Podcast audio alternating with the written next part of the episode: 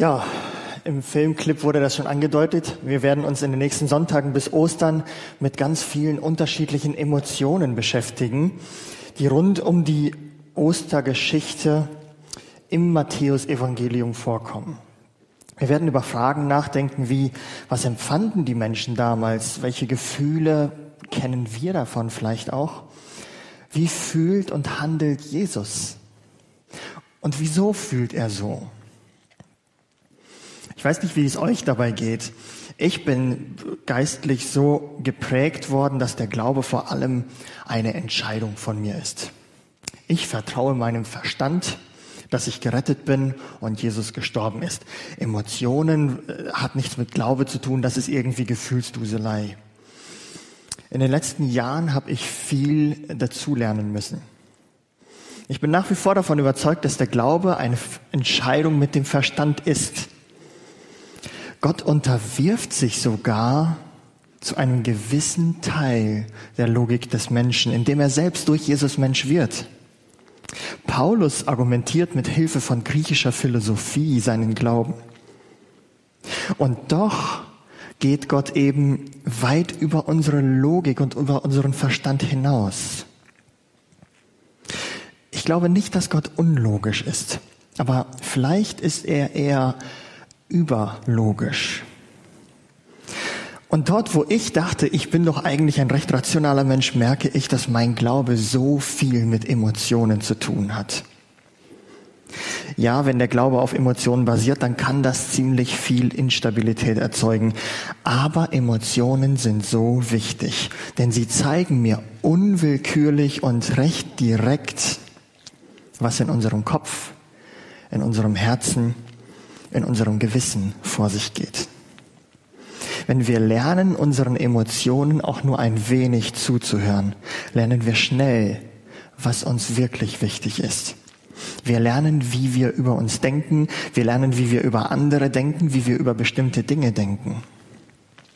Emotionen sind Kennzeichen und in gewisser Weise Warnlämpchen so wie bei einem Auto vielleicht, die etwas über unseren inneren Zustand aussagen. Sie zeigen, was in uns vorgeht, was wir denken, was uns motiviert, was uns antreibt. Und das meistens, bevor wir es uns bewusst sind. Und deshalb sind, wir, sind sie wichtig. Wenn wir uns also in den nächsten Wochen über verschiedene Emotionen im Zusammenhang mit der Passionszeit anschauen, dann können wir vielleicht auf diese altbekannten Geschichten rund um Ostern wieder ganz neue Perspektiven bekommen und daraus vielleicht auch ganz neue Erkenntnisse für uns gewinnen. Gerade beim heutigen Bibeltext merken wir, wie intensiv einige dieser Emotionen rund um diese Passionszeit sein können. Sie drücken unglaublich viel aus. Und wir lesen heute in Matthäus 16, wie zuerst Petrus sich über Jesus ärgert und dann aber Jesus sich über Petrus ärgert. Ärger, eine starke Wut, eine starke Emotion. Wir lesen diesen kurzen Abschnitt in Matthäus 16 in den Versen 21 bis 23. Seit der Zeit fing Jesus an, seinen Jüngern zu zeigen, dass er nach Jerusalem gehen und viel leiden müsse von den Ältesten und Hohenpriestern und Schriftgelehrten und getötet werden und am dritten Tage auferstehen. Und Petrus nahm ihn beiseite, fuhr ihn an und sprach, Gott bewahre dich, Herr, das widerfahre dir nur nicht. Er aber wandte sich um und sprach zu Petrus, Geh weg von mir, Satan. Du bist mir ein Ärgernis, denn du meinst nicht, was göttlich, sondern was menschlich ist. Wenn ich das so lese, dann stört das irgendwie so meine Vorstellung von Jesus, der für mich irgendwie so halb über der Erde schwebte, weil er immer so heilig und zuvorkommend und freundlich und irgendwie nett ist. Aber hier geraten Petrus und Jesus aneinander. Und es hört sich in diesem Text fast so an, als würden sich hier zwei Raudis unterhalten keine Spur von Diplomatie oder Freundlichkeit und gewaltfreie Kommunikation, glaube ich, sieht auch irgendwie anders aus. Wir haben in der Lesung gehört, in den Versen 13 bis 20, was unmittelbar vor dieser Unterhaltung passiert. Während Jesus nämlich mit den Jüngern unterwegs ist, fragt er sie, für wen ihn die Menschen in Israel denn halten. Auf den ersten Blick scheint es Jesus wohl wichtig zu sein, was andere über ihn denken. Aber die nächste Frage, die Jesus stellt, zeigt, dass es ihm nicht so sehr darum geht, was die Menschen um ihn herum über ihn denken. Mit dieser Frage führt er die Jünger zur eigentlichen Frage hin, was sie denn von ihm denken. Ist Jesus vielleicht wichtig, dass die Jünger ihn ganz besonders mögen? Hat Jesus vielleicht die Befürchtung, dass sie schlecht von ihm denken könnten oder ihren Meister womöglich sogar verlassen könnten? Vielleicht rechnete Jesus damit, dass die Jünger sich einen anderen Lehrer suchten, dem sie folgen konnten. Vielleicht wollte Jesus herausfinden, ob sie seine Mission auch richtig verstanden hatten bis hierher. Der Vers 21 zeigt uns, dass Jesus die Jünger mit dieser Frage eigentlich auf seine Mission vorbereitet. Nach all den Dingen, die sie mit ihm und von ihm gelernt hatten, führt er sie zurück zu seiner eigentlichen Aufgabe. Jesus kommt, um die Menschheit von der Last der Schuld zu befreien. Das geht aber nicht, wenn er nicht der Gesandte Gottes ist. Nur der sündlose Sohn Gottes kann diese eine Aufgabe vollbringen. Und zu erkennen, dass Jesus der Christus ist, ist für die Jünger unbedingte Voraussetzung, um diesen Auftrag zu verstehen. Jesus stellt den Jüngern in Vers 15 also die Frage, wer sagt denn ihr, dass ich sei? Und in einer dramatischen Hollywood-Inszenierung würde man jetzt wahrscheinlich erwarten, dass niemand es wirklich errät und Jesus schließlich, vielleicht sogar mit dramatischer Musik untermalt, heldenhaft ankündigt, dass er jetzt der Sohn Gottes ist, um die Menschheit von Sünden zu befreien, entgegen aller Vermutungen. Niemand konnte es erraten. Nur dass Petrus diesen filmreifen Höhepunkt einfach vorwegnimmt. Petrus löst das Rätsel, bevor die Frage so richtig gewirkt zu haben scheint. Er sagt, du bist Christus, des lebendigen Gottes Sohn. Da hat es einer begriffen. Petrus weiß genau, worum es Jesus ging. Jesus ist der Christus, auf den alle gewartet haben. Jesus ist der Sohn Gottes. Da sollen doch die hohen Priester und Schriftgelehrten es für Gotteslästerung halten und Petrus irgendwann verfolgen. Petrus glaubt an ihn. Petrus hat gesehen, was Jesus kann. Auf Jesus ruhen alle seine Hoffnungen. Für Jesus konnte er deswegen den Beruf als Fischer aufgeben. Deshalb konnte Petrus mit voller Inbrunst der Überzeugung behaupten, dass Jesus der Sohn Gottes ist. Petrus hat selbst gesehen, wie Jesus übers Wasser gegangen ist. Jesus hat ihm geholfen, übers Wasser zu gehen. Petrus hat miterlebt, wie Jesus Kranke heilt und Lazarus von den Toten auferweckt hat. Petrus hat mitbekommen, wie die mächtigen Theologen seiner Zeit sich nicht gegen Jesus durchsetzen konnten. Und selbst als die angestachelte Menge Jesus steinigen wollte, ging Jesus einfach mit all seiner Vollmacht mitten durch die Menge hindurch. Niemand konnte ihm etwas antun. Diesem Jesus zu vertrauen war für Petrus das einzig Richtige. Wer auf der Seite von Jesus steht, wird auf der Siegerseite stehen. Wenn dieser Jesus nicht der Sohn Gottes war, wer dann? Und Jesus stimmt Petrus tatsächlich zu. Mehr noch, Jesus spricht über Petrus eine Verheißung aus. Und dieser Vers 18, in dem diese Verheißung ausgesprochen wurde, gibt schon Anlass seit Hunderten und Tausenden von Jahren für Diskussionen. Es gibt ganz viele Bücher darüber. Für die katholische Lehre ist dieser Vers eine wichtige Begründung für die Ableitung des Papsttums.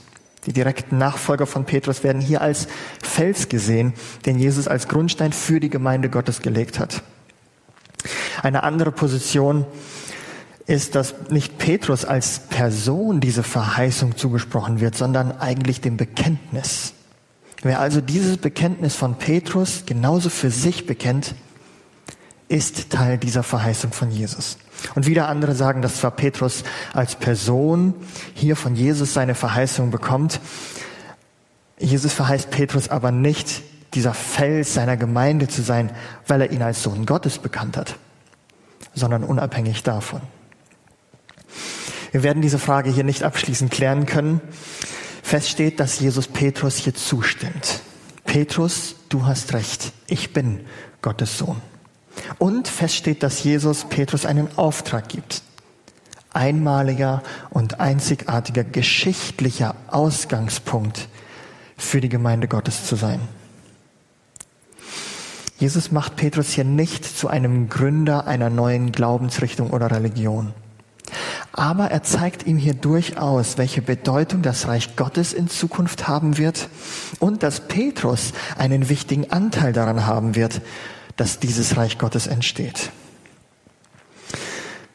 Ich frage mich, hatte Jesus nicht die Befürchtung, dass diesem manchmal so übereifrigen Petrus, Petrus diese Auszeichnung so recht schnell zu Kopf steigen wird? Ich weiß es nicht. Aber ich finde es sehr feinfühlig und liebevoll von Jesus, dass er einerseits genau über Petrus Bescheid weiß, wie er ist. Er weiß genau, dass dieser Petrus alles andere als ein Fels in der Brandung ist und mit manchmal mit seiner überschwänglichen und sehr sprunghaften Art Dinge mehr zerstört als aufbaut. Aber Jesus macht ihm trotzdem deutlich, dass dieser Petrus einen Anteil am Reich Gottes hat. Und damit zeigt er auch uns, das Reich Gottes scheitert nicht an jedem Einzelnen von uns. Und du und ich sind auch nicht das Zünglein an der Waage im Reich Gottes. Es scheitert nicht an uns, und die Welt wird nicht an uns genesen. Aber wir tragen dann eben doch einen wichtigen Teil dazu bei. Die letzte Verantwortung liegt nicht bei uns. Aber du und ich sind wichtig, wenn es um die Gemeinde Gottes geht. Und es sieht ganz danach aus, dass das bei Petrus in dem Moment auch irgendwie angekommen sein muss. Nachdem Jesus den Jüngern nämlich die Frage nach seiner Identität geklärt hat, offenbart er ihnen seinen ganz konkreten Auftrag, dass er leiden und sterben und auferstehen wird. Und Petrus scheint so seine neu zugeordnete Rolle übereifrig anzunehmen. Irgendwann reicht es nämlich, das ganze Gerede von seinem Auftrag. Der Schüler setzt sich jetzt, sieht sich jetzt in der Verantwortung, dem Meister zur Seite zu nehmen. Wenn Petrus eine Schlüsselrolle im Reich Gottes einnehmen soll, dann sollte doch jetzt der richtige Zeitpunkt für ihn sein. Er muss jetzt Führungsverantwortung übernehmen. Jetzt muss Petrus einschreiten, um Schaden für diese junge Bewegung abzuwenden. Jetzt müssen sie alle Stärke beweisen, anstatt über Leid und Tod zu sprechen. Jetzt geht es los, da haben Gedankenspiele über Niederlagen überhaupt keinen Platz mehr. Und Petrus nimmt Jesus beiseite und fährt ihn regelrecht an. Und dieses Wort anfahren, so wie wir es hier im Deutschen übersetzt haben, meint nicht gerade dieses liebevolle um Verständnis werben und darauf hinweisen, dass da eventuell nicht ganz korrekt Dinge ausgedrückt wurden von Jesus. Wir lesen das Wort anfahren im Urtext einige Kapitel vorher, als Jesus auf dem See im Sturm den Wind bedrohte, damit dieser aufhört. Das ist das gleiche Wort, dieses Bedrohen. Petrus ist also wirklich überzeugt, dass Jesus hier einen großen Fehler macht. Für Petrus wirkt es so, als würde Jesus hier gerade Schwäche zeigen. Petrus will also der starke Fels sein, als den Jesus ihn gerade eben noch bezeichnet hat. Das bedeutet, dass es für Petrus nur eine Option gibt. Stärke zeigen. Hatte Petrus also doch nicht wirklich verstanden, dass Jesus der Sohn Gottes ist und sterben muss? Für Petrus scheint der Christus eine andere Aufgabe gehabt zu haben. Und wir sehen an vielen Stellen in den Evangelien, dass die Jünger bis zum Tod und eigentlich bis zur Auferstehung Jesu nicht wirklich begriffen haben, wer Jesus war und wie er seinen Auftrag erfüllen sollte. Obwohl sie über Jahre Jesus kennengelernt hatten, konnten sie sich nur vorstellen, dass Jesus ein sichtbares Reich aufbaut. Sie dachten nach wie vor, dass Jesus Israel von den Römern befreien wird. Für sie hielt sich Jesus mit all seiner Macht, die er hatte, einfach noch ein wenig zurück. Ohne Frage, seine Macht blitzte hier und da bei den ganz vielen Wundern manchmal auf. Aber sie warteten eigentlich auf den Augenblick, in dem Jesus anfangen würde, sich endlich mal gegen Unterdrückung und gegen Herrschaft aufzulehnen und durchzusetzen. Und in dieser Hinsicht hatte Petrus zu Recht bekannt, dass Jesus der Sohn Gottes ist. Er hatte ihm völlig zu Recht diese Macht und den Anspruch, Macht auszuüben, zugerechnet. Er hatte völlig zu Recht sein Vertrauen auf einen allmächtigen Jesus gesetzt. Und deshalb konnte Jesus seinem Bekenntnis zustimmen und ihm die Verheißung aussprechen. Aber Petrus hatte erst einen ganz kleinen Ausschnitt des Gesamtbildes vor Augen. Es scheint so, als würde Jesus sagen, dein zweidimensionales Bild, ich, Petrus, ist zwar noch nicht falsch, ist zwar nicht falsch, aber es ist eben zweidimensional. Da gibt es noch eine andere, dritte Dimension, die sich dir noch überhaupt nicht erschlossen hat. Petrus, du siehst nur den Machtfaktor in mir. Das Entscheidende an meinem Christussein übersiehst du noch. Und an dieser Stelle beginnt dann Jesus sich zu ärgern. Und Jesus ärgert sich so sehr, dass er Petrus wirklich scharf zurechtweist. Und dieser Satz, geh weg von mir, Satan, verurteilt dabei nicht, verurteilt dabei nicht Petrus als Satan, sondern seine Grundhaltung, die Petrus hier ausdrückt. Jesus verurteilt mit aller Schärfe nicht Petrus, sondern seine verkürzte Sicht auf Jesus. Warum ärgert sich Jesus so sehr, dass er so drastisch antwortet? Für Jesus ist diese Sicht von Petrus nicht einfach nur etwas verkürzt. Für ihn sind es regelrecht teuflische Gedanken. Wieso urteilt Jesus so stark darüber? Ist es so schlimm für Jesus, dass Petrus nicht alles auf einmal begriffen hat? Ist es so ein Problem, dass Petrus erst ein zweidimensionales Bild sieht und noch nicht alles ganz klar? Ist nicht unsere Erkenntnis immer irgendwie Stückwerk? Statt Petrus so scharf anzugreifen, könnte er es ihm doch vielleicht einfach noch mal liebevoller erklären. Diese starken Emotionen von Jesus und auch von Petrus zeigen, dass beiden hier etwas sehr wichtig ist. Je stärker unsere Emotionen nämlich sind, umso wichtiger ist uns das, was hinter diesen Emotionen steht. Petrus fährt Jesus so hart an, weil ihm wichtig ist, dass jetzt endlich etwas passiert. Petrus möchte nicht, dass Jesus die Befreiungsmission gefährdet. Nichts darf dazwischenkommen, jetzt wo wir so kurz vor dem Ziel zu sein scheinen. Und Jesus reagiert mit dieser harten und intensiven Emotion, weil Petrus hier nicht nur eine Kleinigkeit übersehen hat. Diese fehlende dritte Dimension ist nicht einfach nur ein nice to have in diesem Gesamtbild, ein etwas, was das Bild noch etwas schöner macht. Diese dritte Dimension gibt dem Bild eine gesamte, entscheidende Bedeutung. Für Jesus hat Petrus den Kern des Reiches Gottes missverstanden. Und wir sehen das immer wieder in den Evangelien bei Jesus, da wo die Pharisäer und Schriftgelehrten sich so sehr ärgern, dass sie eine Frau steinigen wollen, weil sie moralisch versagt. Da wo andere Menschen im Neuen Testament moralisch versagen, wo die Unvollkommenheit von Menschen durch Krankheit sehr deutlich wird, da reagiert Jesus ganz ruhig. Jesus verbringt in aller Ruhe und Gelassenheit mit den Zöllnern, Sündern, Fischern und anderen Randgruppen der damaligen Gesellschaft seine Zeit. Und er macht sie zu seinen Nachfolgern. Jesus scheint mit Unvollkommenheit überhaupt keine Probleme zu haben. Für Jesus scheint es auch nicht das größte Problem zu sein, auch moralisches Versagen wiederherzustellen. Aber wo die Pharisäer und Schriftgelehrten ihre selbstgemachten Regeln zur Norm für die Gerechtigkeit vor Gott machen, Dort, wo im Tempel der Gottesdienst zweckentfremdet wird, um sich selbst dafür zu bereichern, daran zu bereichern, da wo Petrus den Kern seiner guten Nachricht missversteht, da wird Jesus unmissverständlich deutlich.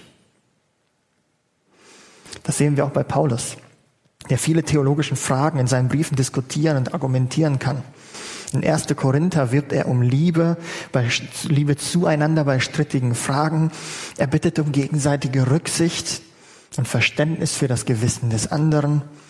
Paulus und Barnabas sind sehr flexibel, wenn es darum geht, mit wem sie die Missionsreisen antreten, wen sie für so eine Reise geeignet halten und wen eher nicht. Über strategische und praktische Fragen kann man mit ihnen wohl offensichtlich reden. Aber als zum Beispiel in Galater 2 Petrus mit seiner Heuchelei den Juden gegenüber die Kernwahrheit des Reiches Gottes in Frage stellt, kennt Paulus keine Diplomatie. Und er weist Petrus öffentlich zurecht. Und auch an anderen Stellen ist Paulus nicht bereit für Kompromisse, wenn es um das Evangelium geht. Und hier reiht er sich ein in die Kompromisslosigkeit von Jesus, wenn es um die gute Nachricht geht. Was ist denn nun diese entscheidende Kernwahrheit der guten Nachricht, bei der Jesus sich so sehr ärgert, wenn sie in Frage gestellt wird? Jesus erklärt sie in den Versen 24 bis 26 und wir schauen es uns ganz kurz an.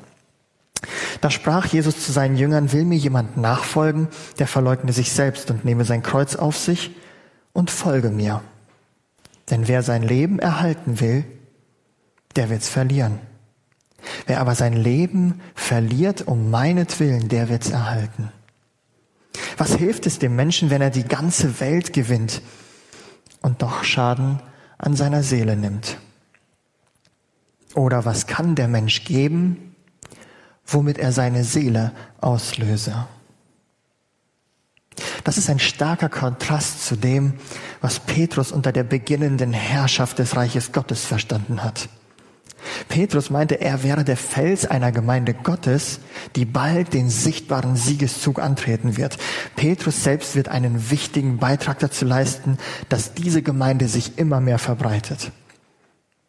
Petrus dachte, dass jetzt der Zeitpunkt kommen wird, mit Jesus zu herrschen und aller Unterdrückung ein Ende zu setzen. Und Jesus ärgert sich über diese Sichtweise und erklärt, was er mit dem Reich Gottes meint. Denn im Reich Gottes geht es nicht zuallererst darum, wer sich am Ende durchsetzen kann. Die Gemeinde Gottes zeichnet sich nicht dadurch aus, dass der offensichtlich Stärkere gewinnt. Das Reich Gottes besteht vor allem aus Menschen, die ihr Vertrauen auf Gott gesetzt haben. Sie haben erkannt, dass sie Jesus brauchen, der sie von ihren Sünden befreit und sie zu neuen Menschen verwandelt.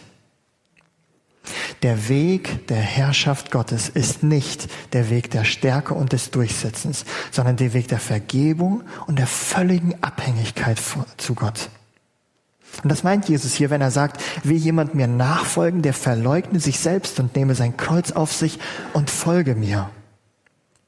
Wer meint, er könnte sich selbst erlösen, wird scheitern.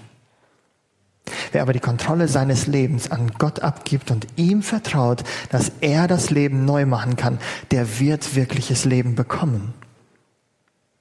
Und dieses Vertrauen auf Gott ist nicht einfach nur ein wahlloser Kontrollverlust. Es ist die Gewissheit, dass ich mein Leben in den Händen eines Gottes weiß, der es gut mit mir meint. Ein Vertrauen darauf, dass da ein Gott ist, der mir gnädig ist, mein Leben sieht und weiß, wer ich bin und was ich brauche, weil er mich geschaffen hat. Nur wer alles ohne Hintertürchen auf diesen Gott setzt, wird das Leben erhalten. Und wer meint, im Notfall doch noch dieser Gerechtigkeit Gottes, die er uns zuspricht, etwas nachhelfen zu können, der wird am Ende scheitern vor Gott. Wer denkt auch nur einen Deut an seiner Gerechtigkeit vor Gott durch seine eigene Fähigkeit und Leistung hinzufügen können, macht die Gnade zunichte.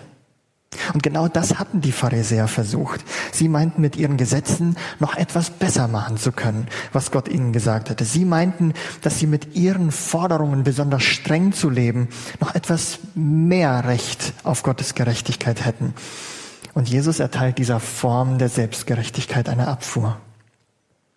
Paulus warnt die ersten Christen in den Briefen immer wieder davor, die Gnade Gottes nicht aus den Augen zu verlieren. Er bittet sie immer wieder inständig, dass sie nicht meinen, mit ihrer Frömmigkeit noch etwas mehr Gnade Gottes hinzufügen zu können. Nicht mehr beten und lauter singen und sich selbst mehr kasteien macht uns gerechter. Nicht unsere Professionalität in Gottesdiensten macht uns besser. Aber genau diese Art von Haltung war in dem Moment auch die Perspektive von Petrus, als er ihn Fels nennt. Er meinte, jetzt habe ich die Verantwortung, jetzt kommt es auf mich an. Jetzt entscheiden wir darüber, was mit dem Reich Gottes geschehen wird. Und als Jesus dies, das in Frage stellt, indem er von Leiden, von Schwäche, von Sterben, von Auferstehen spricht, sieht Petrus sein eigenes Engagement in Gefahr. Sein Versuch, den Unterschied im Reich Gottes zu machen, ist plötzlich in Frage gestellt. Und darüber ärgert Petrus sich. Aber das ist genau der Moment, in dem Jesus diese Haltung von Petrus zurückweist. Denn am Ende kommt es im Reich Gottes nicht auf uns an. So wichtig unser Beitrag ist, er spielt für die Gerechtigkeit vor Gott keine Rolle. Gottes Gnade durch Jesus an uns ist unverdient. Und die größte Stärke zeigen wir, wenn wir unsere Machtlosigkeit darin anerkennen, uns selbst vor Gott gerecht zu machen. Er verherrlicht sich dadurch, dass nicht ich es bin, der mich selbst erlöst, sondern dass ich Jesus vertraue. Und Jesus ist uns ein Vorbild darin. Er präsentiert sich nicht als den Starken, sondern geht den Weg des Leidens und der scheinbaren Schwäche. Wer aufhört, um sich selbst zu kämpfen und das Jesus überlässt, gewinnt das Leben. Wer versucht, sich an den eigenen Haaren durch gute Werke und besondere Frömmigkeit aus dem Sumpf herauszuziehen, wird scheitern. Mich fasziniert diese gute Nachricht immer wieder. Auch wenn sie eine altbekannte Nachricht ist für Christen ganz besonders. Denn diese gute Nachricht verliert nicht ihre Relevanz, sobald ich einmal begonnen habe, an Jesus zu glauben. Die Gerechtigkeit Gottes durch Jesus aus Gnaden ist keine rein theologische Größe, die einmal im Kopf registriert und abgehakt ist. Dass wir aus Gnaden leben können, hat absolut praktische Auswirkungen für unseren Alltag. Denn dieser Jesus hält auch dann zu mir, wenn ich versage. Gerade weil ich weiß, dass dieser gute Gott mir vergeben hat und zu mir steht, kann ich meine Ärmel hochkrempeln und Verantwortung in meiner Familie und in meiner Gesellschaft und in meiner Gemeinde übernehmen. Ich muss mich nicht mehr davor fürchten zu versagen. Ich bin angenommen und unendlich geliebt. Mir ist auf ganzer Linie vergeben. Und ich kann deswegen Neues mutig wagen. Ich kann mich auf völlig ungewisse Zukunft einlassen. Ich kann meiner Angst über unsichere Zeiten und schweren Krankheiten ins Auge sehen. Und wenn ich im Alltag einmal die Fassung verliere und vielleicht respektlos mit meinen Menschen, mit meinen Mitmenschen umgehe, dann ist es kein Verlust für mich, wenn ich mich dafür entschuldige, denn ich weiß, mir ist vergeben. Ich bin angenommen vom Gott dieses Universums, ob nun dieser Mensch mich danach mag oder nicht. Ich bin gehalten, egal was passiert. Ganz egal, welche Krisen bei uns und um uns herum in der Welt geschehen. Gott ist da und ich bin auf seinem Radar. Er vergisst mich nicht. Ich gehöre zu ihm. Egal, was ich tue und was ich nicht tue. Dieses Evangelium, diese gute Nachricht ist jeden Tag relevant für mein Leben. Und diese eine Kernwahrheit ist für, für Jesus so wesentlich, dass er sich über Petrus ärgert. Als Petrus diese Wahrheit über das Reich Gottes mit seinem eigenen Einsatz noch zusätzlich absichern will. Wenn Jesus sich über die Haltung von Petrus ärgert, zeigt es uns, was ihm wirklich wichtig ist.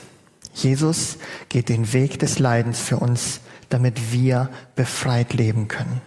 Befreit von unserer Schuld vor Gott, aber auch befreit für ein Leben in Freiheit und Verantwortung. Wenn ich meinte, ich könnte einen Teil zu dieser Befreiung beitragen, mache ich damit die absolute Gnade Gottes durch Jesus zunichte. Und weil ich die Freiheit geschenkt bekommen habe, kann ich mich als Befreiter, als Teil der Gemeinde Gottes aufrichten und diese Liebe Gottes an andere weitergeben. Die Freiheit, die Gott mir schenkt, kann ich nutzen, um anderen in Liebe mit Freiheit zu beschenken. Amen.